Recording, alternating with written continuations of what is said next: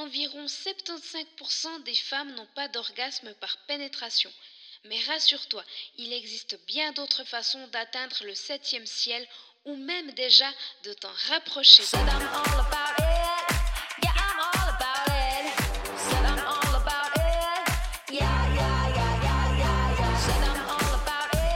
Tu veux développer ton affirmation au féminin?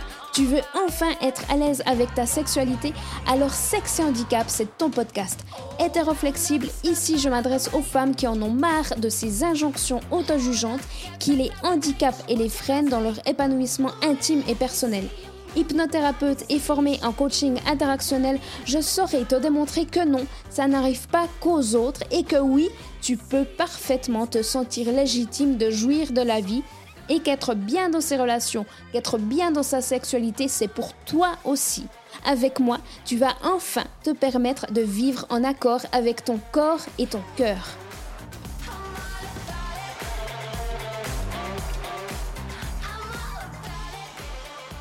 Hey, j'espère que tu vas super bien. Ça fait un moment que je m'étais absentée et je suis enfin de retour après une longue pause estivale qui m'a permis de te préparer une saison 1 aux petits oignons. Bon, et puis tellement de choses se sont passées. En fait, euh, il y a tellement d'idées qui ont fusé ces dernières semaines. D'ailleurs, reste à l'écoute parce que ça sera pour moi l'occasion de t'inviter à tester quelque chose d'assez intéressant si ton but est d'améliorer ta vie intime et relationnelle. Et à ce propos, je t'invite même, si ce n'est pas déjà fait, à t'abonner au podcast pour être tenu informé des futurs épisodes qui sont produits dans le but de t'aider à vivre une sexualité qui te correspond. Aujourd'hui, je voulais partager avec toi une lecture que j'ai faite il y a quelque temps déjà mais qui a profondément changé les idées que j'avais à propos de ma propre sexualité. Une lecture qui a éclairci des zones d'ombre, euh, qui a eu l'effet d'un Eureka, mais oui, mais je comprends mieux pourquoi je réagis comme ça, pourquoi ça ne va pas, ou euh, qu'est-ce qu'il aurait dû falloir que je fasse à ce moment-là. Bref, euh, au fur et à mesure que j'étais en train de lire ce livre, bah, j'ai forcément pensé à toi. Je me suis dit qu'il fallait vraiment que je te partage ça. Euh, parce que bah, si tu es comme moi et qu'au moment de passer à l'action, tu es le genre de personne qui, te pose, qui se pose mille et une questions euh, au moment de faire l'amour, que ce soit même avant, pendant ou après, bah, je pense que cet épisode va t'apporter quelques éléments de réponse au niveau de ta vie, de ton fonctionnement. Et euh, bah, je t'invite bah, à, à, prendre note des choses que je vais, je vais te partager parce que c'est vraiment, vraiment euh, intéressant. Euh, bah, sache en fait que j'ai déjà lu plusieurs livres en lien avec la sexualité, en lien avec le plaisir féminin, euh, en lien avec les abus sexuels. J'ai euh, même lu et je lis encore bah, régulièrement des revues scientifiques sur ce thème avec des études à la clé. Euh, en fait, je me, je me, nourris beaucoup de ce type de lecture pour que lors de mes propres accompagnements en hypnose notamment, que je puisse apporter des éléments à mon client euh, que je puisse lui apporter le plus de réponses possibles, le plus d'exemples, d'explications qui tiennent la route, euh, ben, simplement pour qu'il ou elle se ressorte de la séance ben, euh, soulagé, compris. qui, sache ou qu'elle sache ben, qu'elle n'est pas bizarre, qu'elle n'est pas anormale.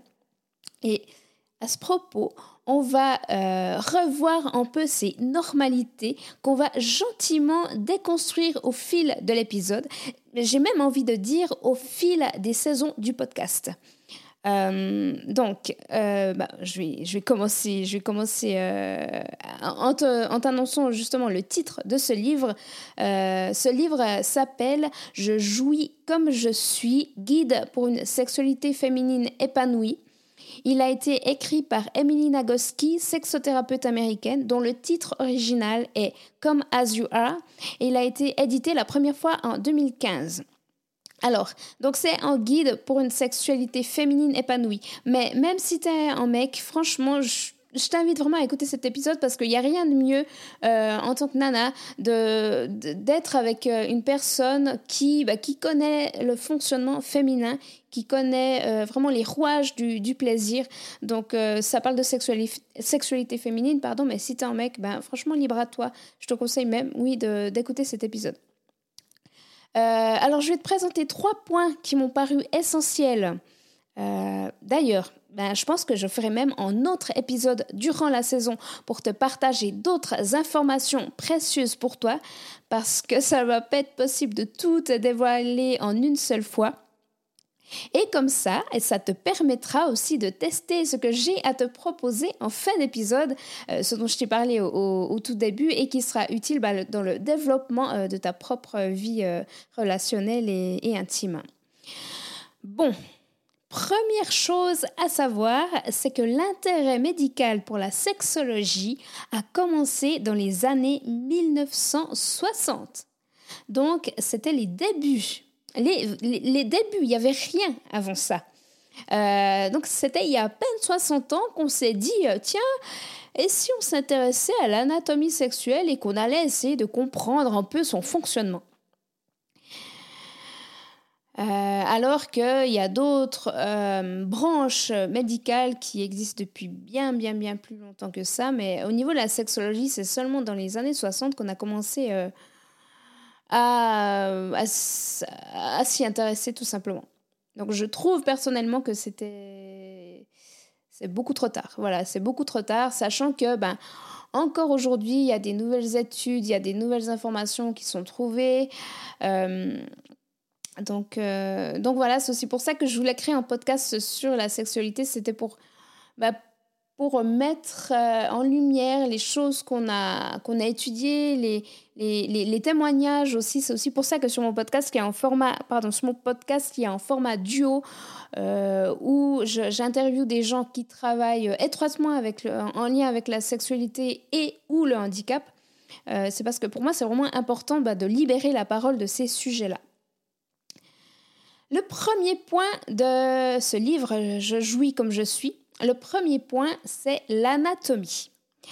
Euh, ce que j'ai apprécié de, comprendre dans les moindres détails, mais là je vais le survoler pour que ça soit plus agréable pour toi à l'écoute, c'est qu'au niveau de l'anatomie, euh, l'organe sexuel reproducteur, féminin et masculin, il est identique.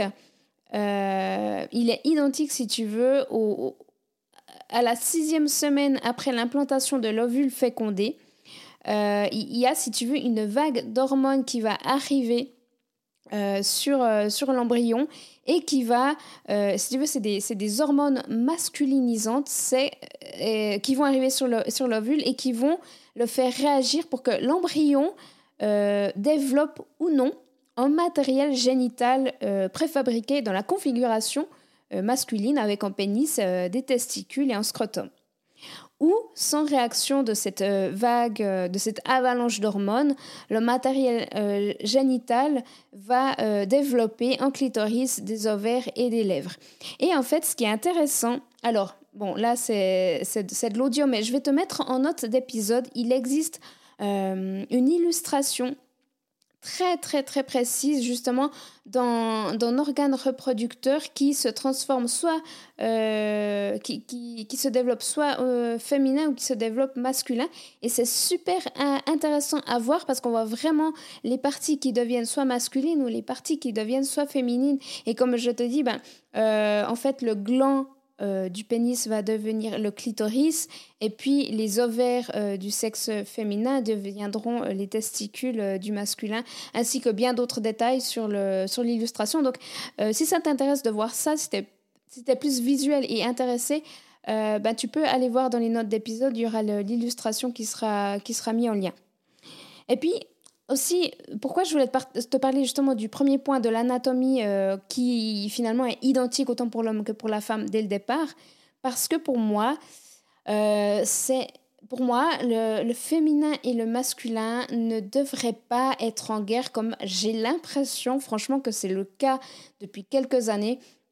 Pour moi, les deux sexes sont complémentaires Et, sache que ben, tous les épisodes que je produis euh, sur le podcast, c'est vraiment dans cet état d'esprit, c'est que c'est que euh, on, est là pour se, compléter, s'entraider et surtout pas pour se faire la guerre, mais plutôt pour se réunir. Donc euh, le, le, fait que anatomiquement parlant déjà on est identique, pour moi ça, ça résonne encore beaucoup plus avec cet état d'esprit là. Voilà. Et encore pour la petite parenthèse, la petite parenthèse, pardon, sache que euh, le clitoris au complet, il a été euh, illustré pour la première fois dans les années 1998. Donc c'est seulement en 98 qu'il y a un clitoris complet qui a été illustré officiellement. Avant, c'était simplement un tout petit bouton. Et puis, depuis l'année 1998, euh, la première illustration, ils ont enfin euh, bah, dessiné les branches et puis bah, l'organe, en, fait, qui est caché, si tu veux, dans le corps de la femme. Deuxième point que je voulais partager avec toi, c'est le plaisir. Alors, Emily Nagoski, elle euh, développe dans son livre la théorie, si tu veux, des freins et de l'accélérateur. C'est deux éléments qui vont constituer le plaisir, qui vont faire que soit euh, il y a des éléments, il y a des choses euh, qui vont faire que non, on va pas être réceptive au plaisir, ou alors il y a des choses justement qui vont plus nous exciter, qui vont plus nous stimuler et bah, qu'elle appelle dans son livre l'accélérateur. Et ce qui est intéressant, c'est que euh, elle invite en fait euh, le lecteur, la lectrice à identifier qu'est-ce qui freine ou qu'est-ce qui accélère ou qu'est-ce qui développe euh, plus le plaisir. Donc ça, c'est un exercice qui est très intéressant à faire pour, bah, pour simplement mettre en lumière qu'est-ce qu'on apprécie puis qu'est-ce que finalement nous plaît un peu moins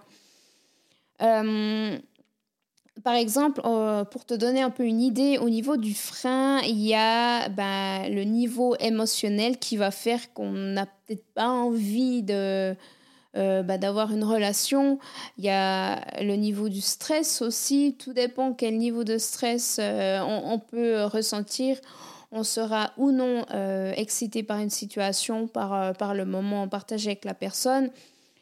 Euh, aussi une chose qui est très important de rappeler, c'est que le désir féminin est soumis à des cycles en lien avec euh, la menstruation, donc en lien aussi avec les hormones. C'est une chose peut-être qu'on ne pense pas forcément régulièrement à observer notre cycle pour savoir pourquoi des fois on est réceptive euh, au plaisir, au désir et pourquoi des fois bah, notre désir il est au troisième sous-sol. Donc euh, rappelez-vous de ça, de, l'importance de, de connaître son cycle. Et troisième point que j'ai appris dans le livre, c'est l'importance du contexte les circonstances de notre état mental. Donc, ce qui va faire qu'on va être euh, excité ou non dans une situation, ça va être le contexte extérieur, l'endroit, euh, le temps, le moment euh, et le contexte intérieur, le contexte émotionnel. Et à propos du contexte émotionnel, J'aimerais que tu saches, surtout que tu te rappelles, que dans l'inconscient collectif féminin, il y a une multitude d'injonctions qui plombent notre désir. Il y a une multitude d'injonctions qui plombent nos envies, notre plaisir, notre confiance en nous, notre confiance en nos propres corps. Et puis, il y a aussi des injonctions sur l'érotisation de notre corps de femme. Euh, elles peuvent être, ces injonctions, elles peuvent être d'origine familiale, ça peut venir des parents, ça peut venir même des, des, des, ancêtres, euh, ça a aussi une origine culturelle, tout dépend de quel pays on vient. Euh, de, quel continent on vient. Il y a toute une culture aussi qui, qui, euh, qui, qui, qui, se trouve au-dessus de nos têtes et pour lesquelles on n'est peut-être même pas conscient en fait que ça peut venir de là. Il y a aussi, bien sûr, tout un contexte religieux qui, bah, qui va plus ou moins nous influencer dans, nos désirs, dans nos envies, dans notre confiance. Et puis évidemment, il faut euh, pas oublier ben, la société qui, euh, qui, qui, est aussi bien responsable d'énormément de, de, choses concernant concernant les femmes en général et ce qu'on a envie, ce qu'on n'a pas envie, qui nous dicte un peu. C'est vraiment être conscient qu'au niveau de la, de la, société, pardon, on a beaucoup de ben, d'injonctions et de règles qui nous sont martelées sans même qu'on s'en rende compte. Et puis ça, ce, sont toutes des couches euh, qu'on va travailler en accompagnement hypnotique. Euh, bah en fait, c'est tout ce que je regarde avec les personnes qui viennent me consulter pour une problématique euh, interactionnelle. Donc, ce sont trois points que j'ai euh, décidé de te, ressortir du, livre. Alors, pour résumer, euh, on a l'anatomie euh, de, de l'organe reproducteur qui est au fait identique à partir de la sixième semaine après l'implantation de l'ovule fécondé et qui va, tout dépend des réactions hormonales, qui va se développer soit en sexe masculin, soit en sexe féminin. Le deuxième point, c'est euh, le plaisir et ce concept de frein et d'accélérateur. Le troisième point, c'est le contexte, les circonstances de notre état mental et le contexte émotionnel avec tout ce, que, bah, qui, plane un, peu euh, sur nous euh, dans l'inconscient féminin. Euh, évidemment, il y a bien d'autres euh, thématiques que j'aurais voulu aborder avec toi, mais comme je te l'ai dit, ça va faire l'objet d'un autre épisode dans lequel je vais développer encore plus euh, des autres thématiques, même des autres thématiques que, que, j'ai pu apprendre dans ce livre, parce que pour moi, c'est vraiment des informations qui sont importantes et et justement, bah, je, peux, je peux en revenir à, ce que je voulais te proposer au, au début d'épisode, c'est que si tu veux, durant la lecture de ce livre, et même déjà avant, je l'avais déjà développé avant, mais j'ai décidé de m'observer euh, au niveau de ma propre sexualité.